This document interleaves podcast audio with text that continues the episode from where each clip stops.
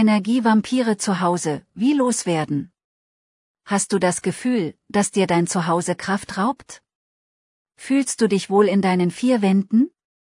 Hallo und herzlich willkommen zum Podcast von www.jananayoga.ch.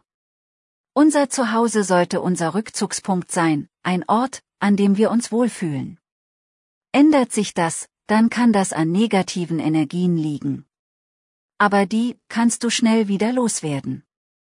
Zuerst einmal ist es gut, das eigene Reich zu checken. Haben wir vielleicht alles etwas zusammengemixt, Ruhezone, Yoga-Ecke und den Schreibtisch eng beieinander? Ruhezone und Aktivzone? Wer sich eine Wohnung einrichtet, sollte im Idealfall eine Ruhezone einrichten, wie beispielsweise das Schlafzimmer. Dort hat ein Fernseher, der PC oder der Schreibtisch nichts zu suchen.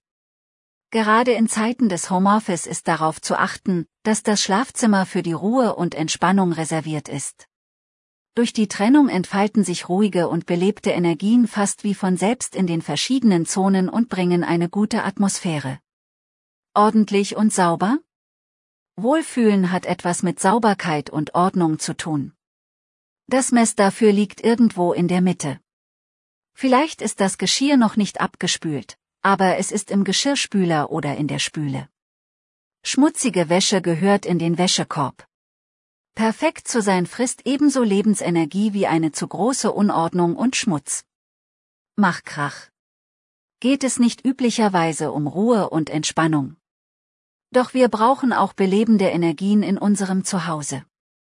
Die können entstehen, indem wir Musik hören und beschwingt dazu tanzen. Wer seine Nachbarn nicht zu stark belästigen will, der kann durch Klatschen negative Energien vertreiben und gute einladen. Dazu läufst du durch deine Räume, klatscht laut in die Hände und denkst dabei an eine gute Energie. Verändere deine Wohnung? Von Zeit zu Zeit solltest du deine Wohnung umgestalten. Du musst dich nicht neu einrichten oder etwas anschaffen, sondern umgestalten. Die Couch in eine andere Ecke oder das Bild umhängen. Dabei kommen dir sicherlich Dinge in den Weg, die du eigentlich nicht mehr brauchst. Gebe sie weg oder verschenke sie. Das gibt Energien frei.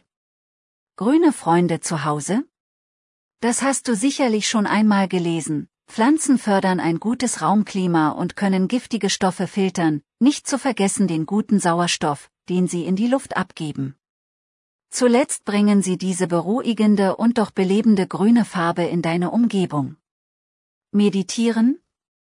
Meditieren hinterlässt Spuren, und zwar nicht nur in dir, sondern auch in deinem Umfeld. Wenn wir einen Ruheraum haben und dort meditieren oder eine Ruheecke, dann ist es, als ob wir mit der Meditation dort einen positiven Anstrich geben. Noch mehr Yoga und Theta Healing Neuigkeiten auf www.jananayoga.ch